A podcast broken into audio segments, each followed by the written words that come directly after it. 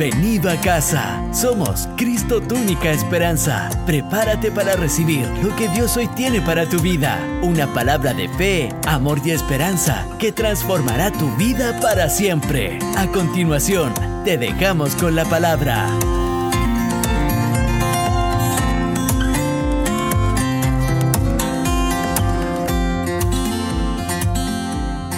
Quiero hablar acerca de los padres y, yo creo que esto es una palabra en el cual el Señor nos va a hablar a cada uno de nosotros. Así que, sin más preámbulo, creo que me puede acompañar al Salmo 127, versículo 3 en adelante. Salmos 127, versículo 3 adelante y leo la poderosa y eterna palabra en el nombre de nuestro Señor. Dice, he aquí, herencia de Jehová son los hijos, cosa de estima el fruto del vientre.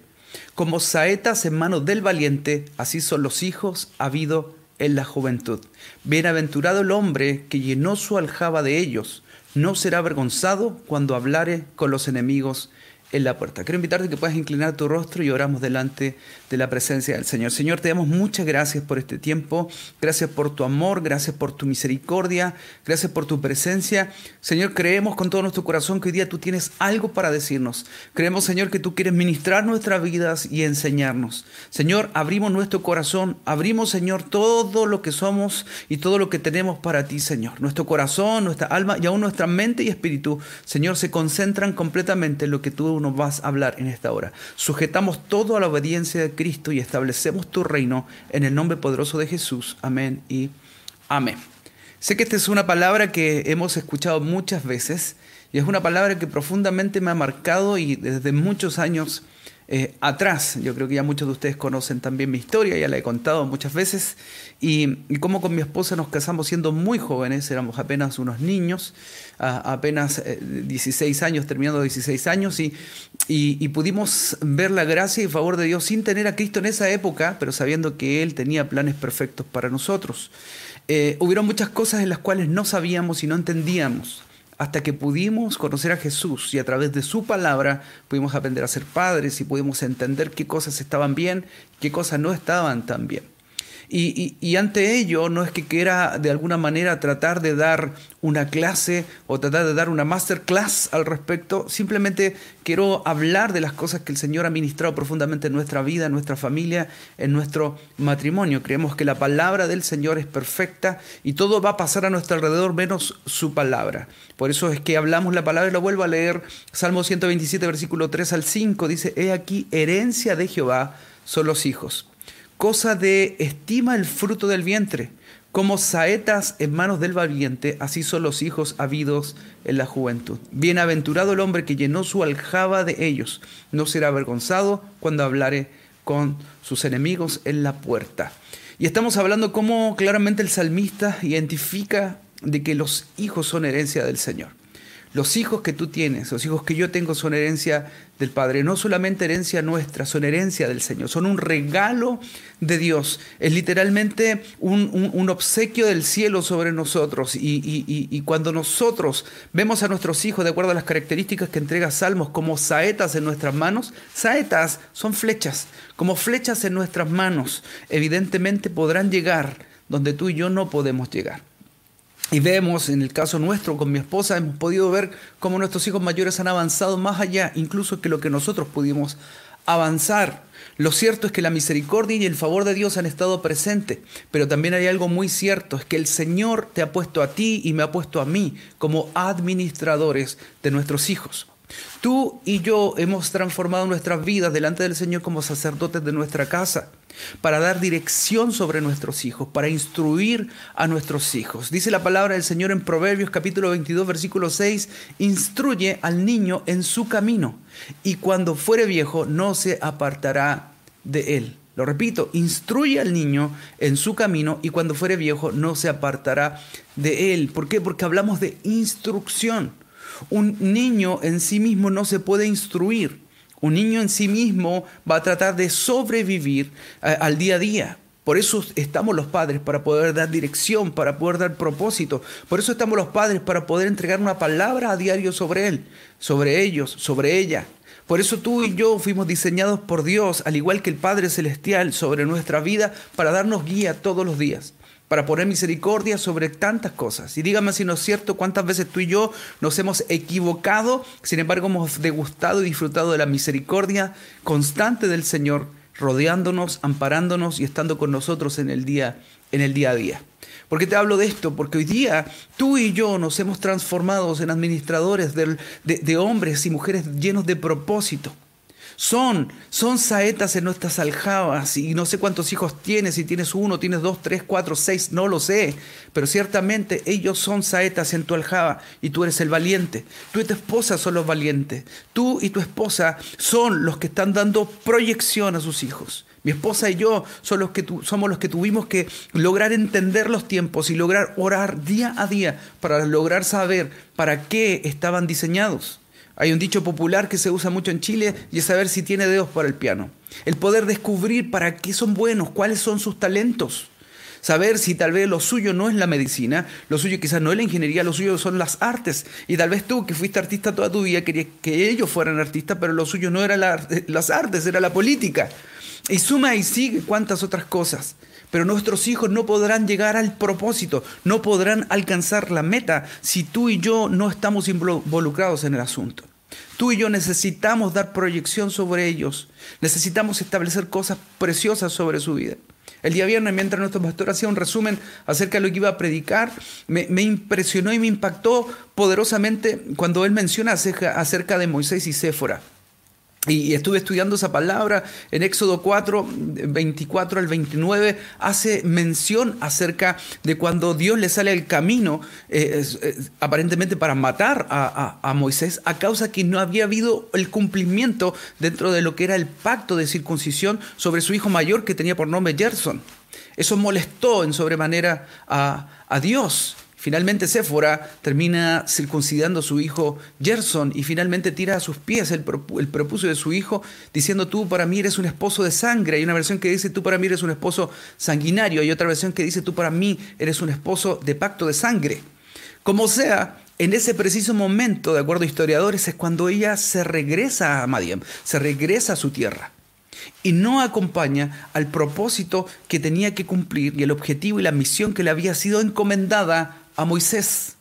¿Qué significa esto? Que tanto su esposa Séfora como su hijo Gerson y su hijo Eliezer no acompañaron a Moisés dentro de todos los planes y maravillas que Dios estableció dentro de la salida de los hebreos de Egipto.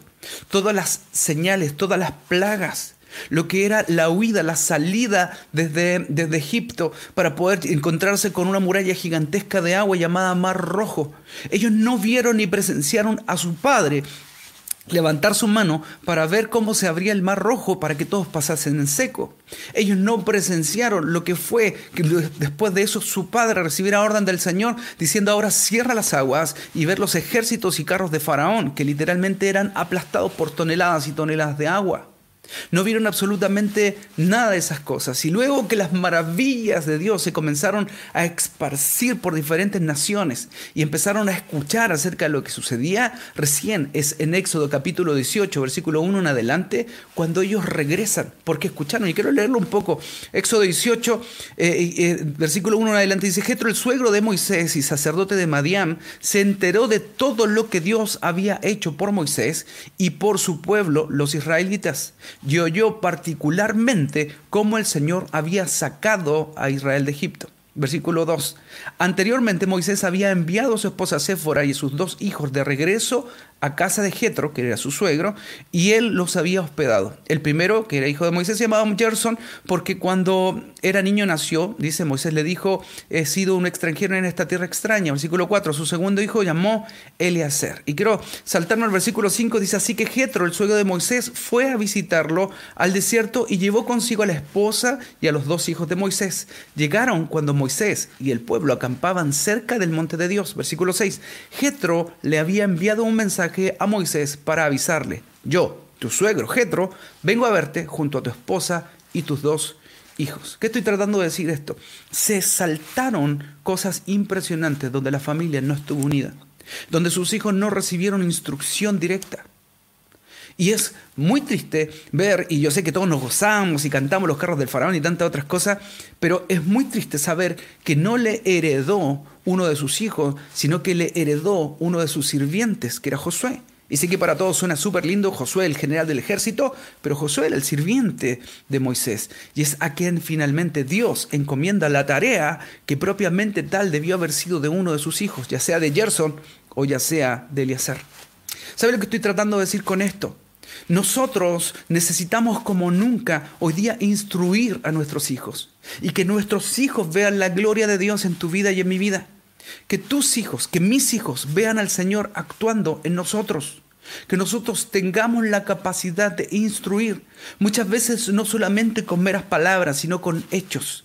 Que podamos enseñar a través de un lenguaje no verbal y que ellos puedan ver cómo el Señor se mueve en la vida de su papá y en la vida de su mamá que ellos puedan experimentar lo que dice Proverbios 22.6, instruye al niño en su camino y cuando fuere viejo no se apartará de él, que podamos instruir a nuestros hijos en su propósito, no solamente en el camino del Señor, sino para qué fueron buenos en los planes del Señor.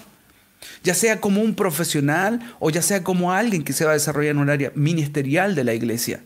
En el área donde sea, tú y yo hemos recibido hijos como saetas en nuestra aljaba para como valientes poder enviarlos y proyectarlos a un blanco perfecto y que podamos tener hijos de exportación. Y quiero decirte algo con mucha autoridad, tus hijos y mis hijos no son nuestros, fueron entregados en nuestras manos para ser administrados y ser sembrados en las generaciones. Tus hijos y mis hijos fueron puestos en nuestra familia y en nuestras manos para que ellos puedan ser hijos de exportación. Hijos que marquen la historia, hijos que marquen la vida de mucha gente, hijos que marquen la vida de esta nación, hijos que conquisten lo inconquistable, donde tú y yo no alcanzamos, ellos van a conquistar, ellos lo van a hacer, pero es necesario que tú y yo podamos permanecer y comenzar a crear literalmente plataformas para nuestros hijos. Y ante ello me impresiona mucho como es el caso de David.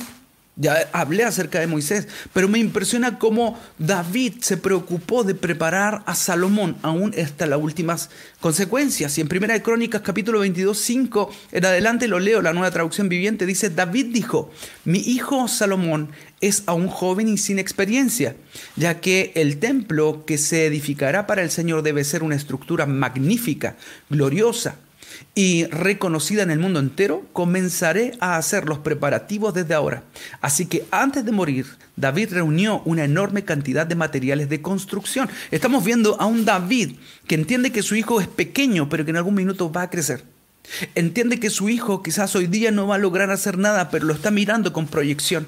Está mirando a Salomón como una saeta en su aljaba para poder enviarlo. Él es el valiente, no es en ese minuto Salomón. Es David el valiente y es quien está preparándolo a él en el propósito para en algún minuto, en algún minuto cuando él crezca, literalmente comenzar a darle un impulso tan poderoso hasta poder soltarlo al propósito eterno que Dios había diseñado sobre él. Y mire lo que dice luego el versículo 6. Luego David mandó llamar a su hijo Salomón y le dio instrucciones para que edificara un templo para el Señor Dios de Israel. Versículo 7. Hijo mío, yo quería edificar un templo para honrar el nombre del Señor mi Dios, le dijo David. Pero el Señor me dijo, tú has matado a muchos hombres en las batallas que has peleado. Puesto que has derramado tanta sangre ante mis ojos, no serás tú el que edifique un templo para honrar mi nombre.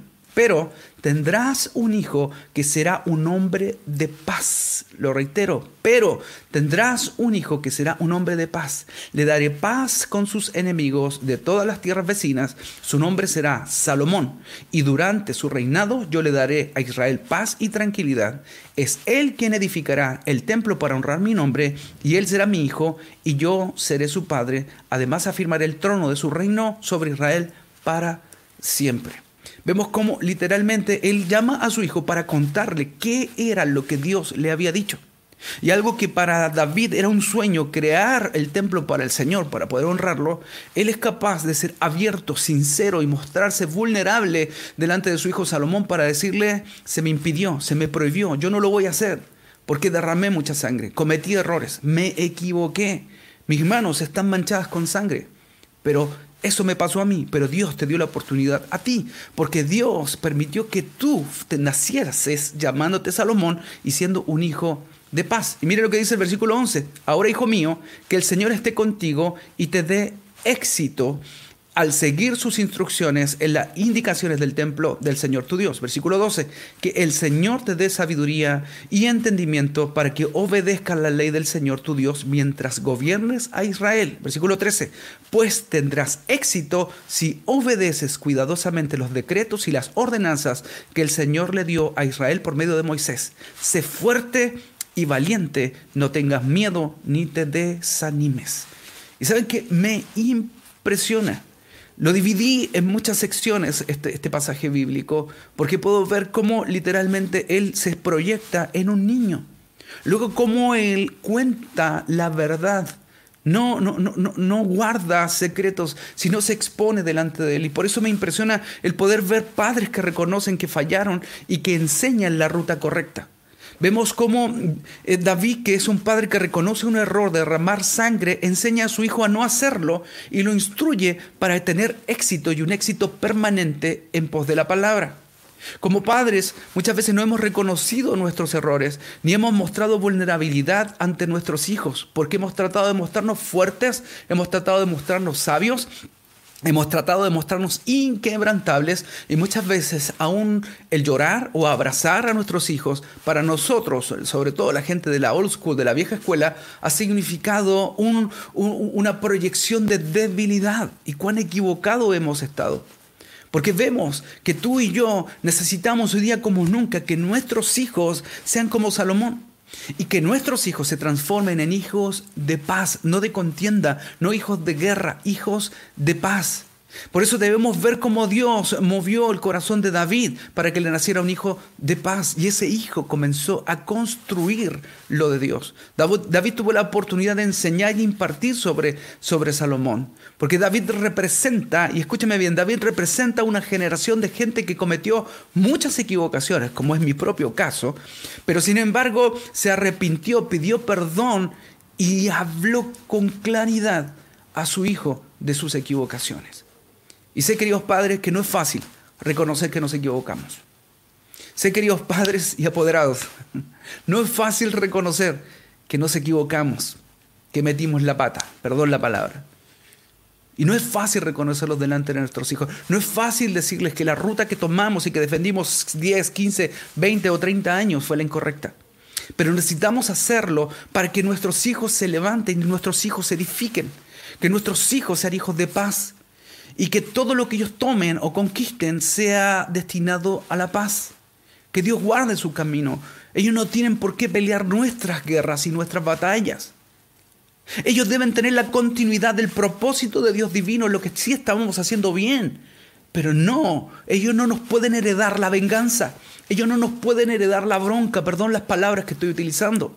Ellos no nos pueden heredar que aquella persona que te caía mal a tu hijo también le tiene que caer mal y a los hijos de los hijos de esa persona le tiene que caer mal y esto no va a parar jamás.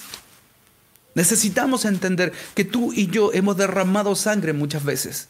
Y no estoy hablando de que asesinamos literalmente a personas o cometimos un homicidio. Estoy hablando de verdaderos asesinatos virtuales, de verdaderos asesinatos de imagen. Le hemos matado la imagen a personas. Hoy día que existen las redes sociales y que quizás antes, 20 años atrás era impensado, pero hoy día estamos simplemente a un clic, a una foto de truncarle la vida a alguien. Simplemente de levantar una calumnia o exagerar algo que parecía que era, pero no era. ¿Por qué hablo de esto? Porque muchas veces hemos traspasado esos mantos de perjuicio sobre nuestros hijos en vez de entregar mantos de paz mantos de amor, de misericordia. Es más, y sabes qué te quiero decir, y aunque se hubieran equivocado contigo y conmigo, como padres, tú y yo no somos quienes para traspasar aquello que a ti te costó tanto trabajo, que a mí me costó tanto trabajo, y pasárselo a nuestros hijos.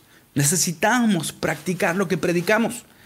Necesitamos hablar de un Dios de misericordia y nosotros actuar en misericordia. Necesitamos perdonar porque no sabemos cuándo necesitamos ese perdón de vuelta. Necesitamos entregar y sembrar misericordia porque no sabemos cuándo vamos a necesitar esa misericordia de regreso. Cuando finalmente David logra hablar todo esto y abrir su corazón delante de su hijo Salomón, Salomón atendió lo que su padre estaba hablando. La vulnerabilidad de su padre en frente de Salomón no hizo que Salomón perdiera el respeto, al contrario. Y saben que me impresiona cómo Salomón se levanta y aún la promesa que el Señor establece sobre la vida de David se cumple en Salomón, donde le entrega un reino sempieterno. Y estamos hablando literalmente de Jesús, porque aún de ahí ese linaje se establece el reinado de Jesús. Por eso se le decía Jesús, hijo de David. Estamos hablando de un Dios que cumple promesas y que levanta una generación. Y quiero leerte en Segunda de, Crónicas, capítulo 7, versículo 1 en adelante, cómo vemos a un Salomón en acción. Un Salomón que caminó en la palabra, que siguió las instrucciones de su padre a cabalidad, de un padre que fue honesto en reconocer su error. Y dice, en Segunda de Crónicas, capítulo 7, versículo 1, dice, cuando Salomón acabó de orar, descendió fuego de los cielos y consumió el holocausto y las víctimas, y la gloria de Jehová llenó la casa. Mire lo que sigue. Y no podían entrar los sacerdotes en la casa de Jehová porque la gloria de Jehová había llenado la casa de Jehová. Versículo 3. Cuando vieron todos los hijos de Israel descender fuego y la gloria de Jehová sobre la casa, se postraron sobre sus rostros en el pavimento y adoraron y alabaron a Jehová diciendo, porque Él es bueno y su misericordia es para siempre. Estamos hablando de Salomón, no estoy hablando de Elías. ¿Y sabe por qué estoy hablando acerca de esto? Porque David jamás hizo descender fuego del cielo. Su papá David nunca hizo descender fuego del cielo, pero su hijo Salomón sí. Porque esto responde a que la gloria postrera de tu casa, de mi casa, será mayor que la primera, será mayor que lo que fuiste tú y lo que sigo yo con mi esposa. Nuestros hijos deben hacer proezas. Pero por eso necesitamos ser honestos y necesitamos romper toda barrera del pasado, necesitamos romper todo rencor, todo odio que hemos sembrado sobre nuestras generaciones. Y me impresiona tanto David, porque vemos cómo David fue un hombre que entregó constantemente honra y enseñó a sus hijos a hacer las cosas bien. Fue David quien tenía literalmente la moral para decirle a sus hijos, chicos, respetemos las autoridades, fue David que les enseñó con un lenguaje no hablado, simplemente con hechos reales y fehacientes, a sus hijos de no levantar jamás la mano en contra del ungido del Señor. Y lo hablo con mucho respeto y con mucho temor. Pero hoy día necesitamos enseñarle a nuestras generaciones y a nuestros hijos con nuestros hechos de que no levantamos nuestra mano en contra de ungidos de Dios, en contra de nuestros pastores, obispos, no levantamos la mano en contra de nuestros líderes. Y no estoy hablando solo de golpes, estoy hablando de nuestras manos, incluso para teclear. Nuestras manos, incluso para nuestro celular. No levantamos nuestras manos en las redes sociales. No levantamos calumnias o cosas. Y mira, mira, mira lo que te voy a decir. Y aunque fuese cierto lo que estás defendiendo, o lo que yo esté defendiendo, aunque fuese cierto, tenemos claramente la jurisprudencia bíblica de David porque ciertamente el rey Saúl lo que estaba haciendo era injusto. Y lo que el rey Saúl estaba haciendo en contra de David era malo. Sí, era malo. Pero jamás levantó la mano en contra del ungido del Señor. Ni siquiera dejó que sus hombres lo hicieran. Aún demostró su fidelidad, aún demostró su lealtad. Nótese, una lealtad que quizás en ese momento no se merecía. La presencia de Dios había abandonado a Saúl. Pero esa predicación que David estaba haciendo no era solo para el pueblo, era para sus generaciones, era para sus hijos. Salomón sabía de eso, sabía que su padre, teniendo todo el derecho de levantar la mano en contra de Saúl, jamás lo hizo, nunca lo hizo. Hoy día es tiempo que tú y yo comencemos a enseñar a nuestros hijos de respeto, de honra, y la honra no se trata de entregar solo cuando alguien la merece. La Biblia dice, honra a tu padre y a tu madre para que tus días sean alargados y te vaya bien. No dice honralos si fueron buenos contigo. No dice honralos si te cuidaron. No dice honralos si te protegieron. No dice honralos si te cobijaron. No dice honralos si te dijeron todos los días que te amaban. Ni siquiera dice honralos si todos los días oraban contigo. Y se lo habla a mucha gente que en este minuto se siente heridos quizás con pastores antes con líderes antes y eso se lo traspasó a sus hijos. Ellos fueron tus padres espirituales. Y como padres espirituales, hoy día el Señor te llama a honrar. Y esa honra se traspasa a nuestras generaciones. Que la misericordia de Dios se active en nuestras vidas, porque lo único que va a producir que nuestros hijos se transformen en hijos de paz. Y cuando tú tienes un hijo de paz, tus hijos se edifican.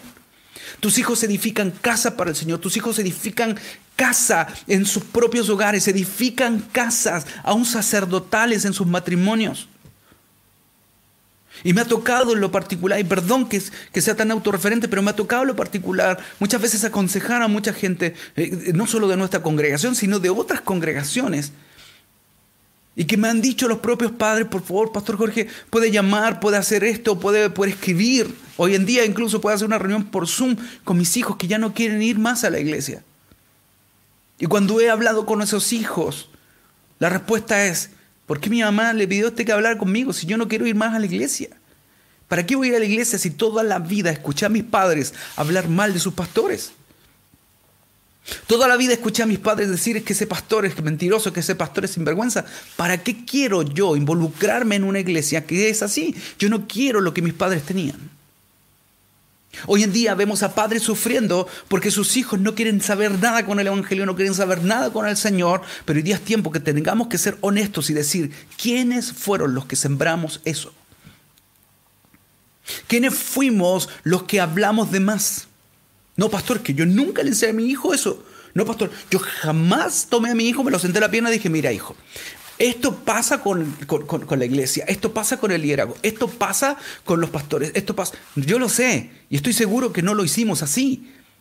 Pero conversamos cosas en frente de nuestros hijos, menospreciando porque eran niños, porque supuestamente ellos no entendían. Pues qué equivocados estábamos. Pues sí lo entendían. Y hoy que ya tienen 16, 17, 18, 20 años, hoy día enrostran diciendo, no lo voy a hacer nunca más. No me puedes obligar, soy mayor de edad. No voy a ir nunca más a la iglesia. No quiero servir tu Dios. Muchos de esos chicos se han declarado agnósticos porque nunca vieron a un Cristo real, solo encontraron críticas.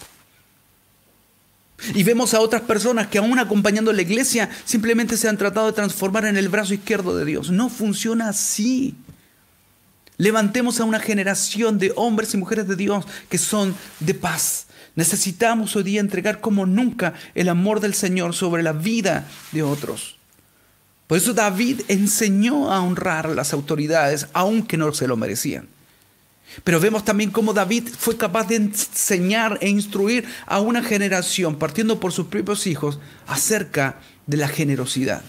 Y me llama tanto la atención en 2 Samuel 24, 23, dice, todo esto, oh rey Arauma, lo da al rey.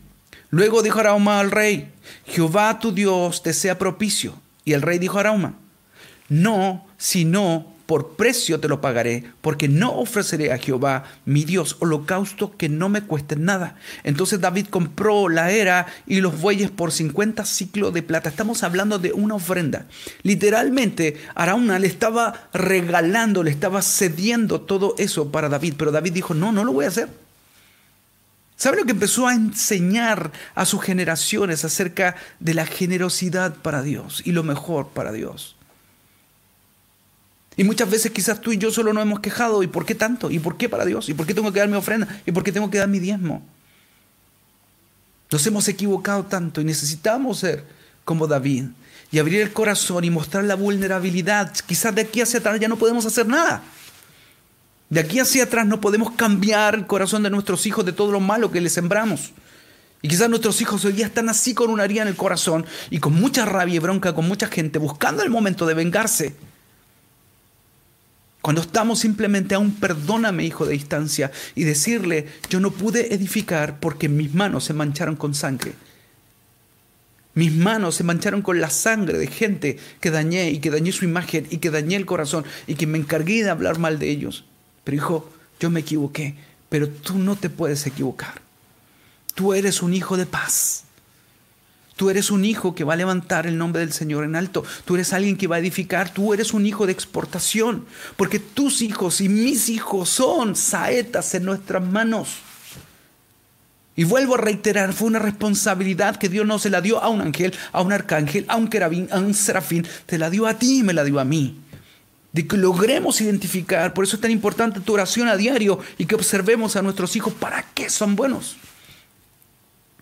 Y en eso comenzar a hincar el diente y comenzar a apoyar y empujar y decir, wow, lo que se viene para ti es algo increíble. Por eso hoy día, y, y me quedan solo algunos minutos, yo solo me quiero referir y quiero poder extender estas palabras a mucha gente. Necesitamos que se nos levanten generaciones de propósito. Generación, una generación de gente que va a marcar la historia. Necesitamos ver generaciones que se nos levanten los hijos, que se nos levanten nietos para servir al Señor, gente que sea profesional, gente que sea exitoso. Necesitamos gente que siga estando en la medicina, gente que llegue a la política, gente que llegue a la producción de televisión, gente que llegue al cine, gente que llegue a la comedia, gente que llegue a diferentes cosas donde hasta el minuto no hemos conquistado. Necesitamos escultores, pintores, necesitamos gente de élite. Y esa gente está en tu casa. Esa gente tiene tu apellido. Esas personas son las personitas chiquititas que estás viendo en este minuto que están al lado tuyo y que los miras con ternura y tú dices, pero si es tan pequeño, así mismo miró David a Salomón. No obstante, abrió su corazón para enseñarle desde ya. Y para terminar, solo decir, quizás hay personas que nos están escuchando en este minuto. Y quiero decirte que Dios hoy día quiere marcar la diferencia, porque cuando tú y yo nos arrepentimos, el Señor cambia nuestra cultura. Cuando tú y yo nos arrepentimos, cosas son transformadas. La palabra culto viene de la palabra cultura. Y una cultura de reino se puede establecer en tu casa y en mi casa. Cuando tú y yo nos arrepentimos y dejamos de ser lo suficientemente machitos y realmente vamos delante de nuestros hijos y le decimos me equivoqué. Lo que escuchaste de mi boca, lo que te enseñé 20, 25, 28 años estaba mal. Usted necesita ser alguien de misericordia. Realmente lo que te mostré de que aquí, de que esa persona, que ese pastor, que aquel líder era así, así, bueno, no fue tan así. Mi rabia, mi bronca, mi frustración me hizo hablar de más.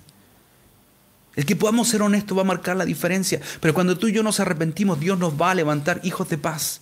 Hijos que no van a derramar sangre como tú y como yo. Y ellos edificarán casa para el Señor en sus propios matrimonios, en sus propios hijos, y se va a levantar una generación maravillosa. Por eso hoy día quiero hacer un llamado de una generación perdida. Y ese es el nombre de esta predicación. Generación perdida. Jóvenes que quizás se, encontraron accidentalmente con esto. Algunos que ya están casados, tienen 30, 35 años. Son profesionales, él va increíble, pero su corazón quedó dañado. Y quiero llamar a aquellas personas que quizás fueron dañados o alejados del Señor a causa de lo que escucharon de la boca de sus padres. O aquellos que vieron a sus padres dañar la imagen de pastores, de líderes o de sus hermanos y que ellos hablaron mal en la cocina, en el almuerzo, en la casa, mientras iban en el auto. Y estoy llamando a esa gente para que tú puedas tener un corazón perdonador, primero que todo con tus padres. No seas tan duro porque escuchaste toda la vida esas cosas, pero quizás su corazón en medio de la herida los hizo hablar a través de la herida y dijeron cosas incorrectas. Y le hablo también a aquellos padres que dañaron a sus hijos y que ni se dieron cuenta. Y hoy día que ya son mayores de edad, tienen 18, 20, 30 años, se dan cuenta cuánto dañaron a sus hijos. Te quiero animar a que puedas decirle, quizás hoy día puedas mandarle un WhatsApp y decirle, hijo, perdóname. Perdóname por lo que me escuchaste decir. Nunca te lo enseñé, pero tú me viste practicarlo. Perdóname, estaba mal, estaba equivocado. Y aquellos que quizás, eh, familias completas, que, que quizás han pasado los años y siguen aún con un rencor en alguien, suelta, perdona. Suelta de una vez por todas tus saúles. Perdónalos y bendícelos. Porque Dios te va a levantar gente de propósito eterno. Hoy es tiempo para reconciliarse con el Señor. Hoy es tiempo para perdonar a tus padres. Hoy es tiempo de poder perdonarlos por lo que actuaron directa o indirectamente. Padres, pídanle perdón a sus hijos. Manden un WhatsApp, un llamado hoy día quizás, y que puedan decirles, aún por las redes sociales, perdóname. Que podamos perdonar a aquellas personas que quizás no estuvieron con nosotros en algún minuto. Y si tú te has transformado en un verdadero sicario de las redes sociales, que hoy día en tu corazón puedas decir, Señor, perdóname, porque no ha sido lo correcto. Y que podamos tener el corazón misericordioso para decir, Señor, yo necesito levantarme porque también quiero tener hijos de paz, nietos de paz, nietos y bisnietos que marquen la historia de Chile y del mundo.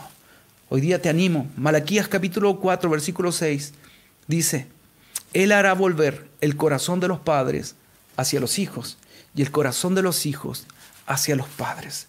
No sea que yo venga y hiera la tierra con maldición. Y lo vuelvo a repetir, Él hará volver el corazón de los padres hacia los hijos y el corazón de los hijos hacia los padres. Hoy día, en esta fecha y en este domingo, es una oportunidad para que padres e hijos vuelvan el corazón el uno al otro.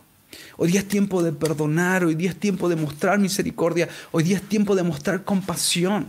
Las cosas viejas pasaron y dice la palabra y aquí son todas hechas nuevas.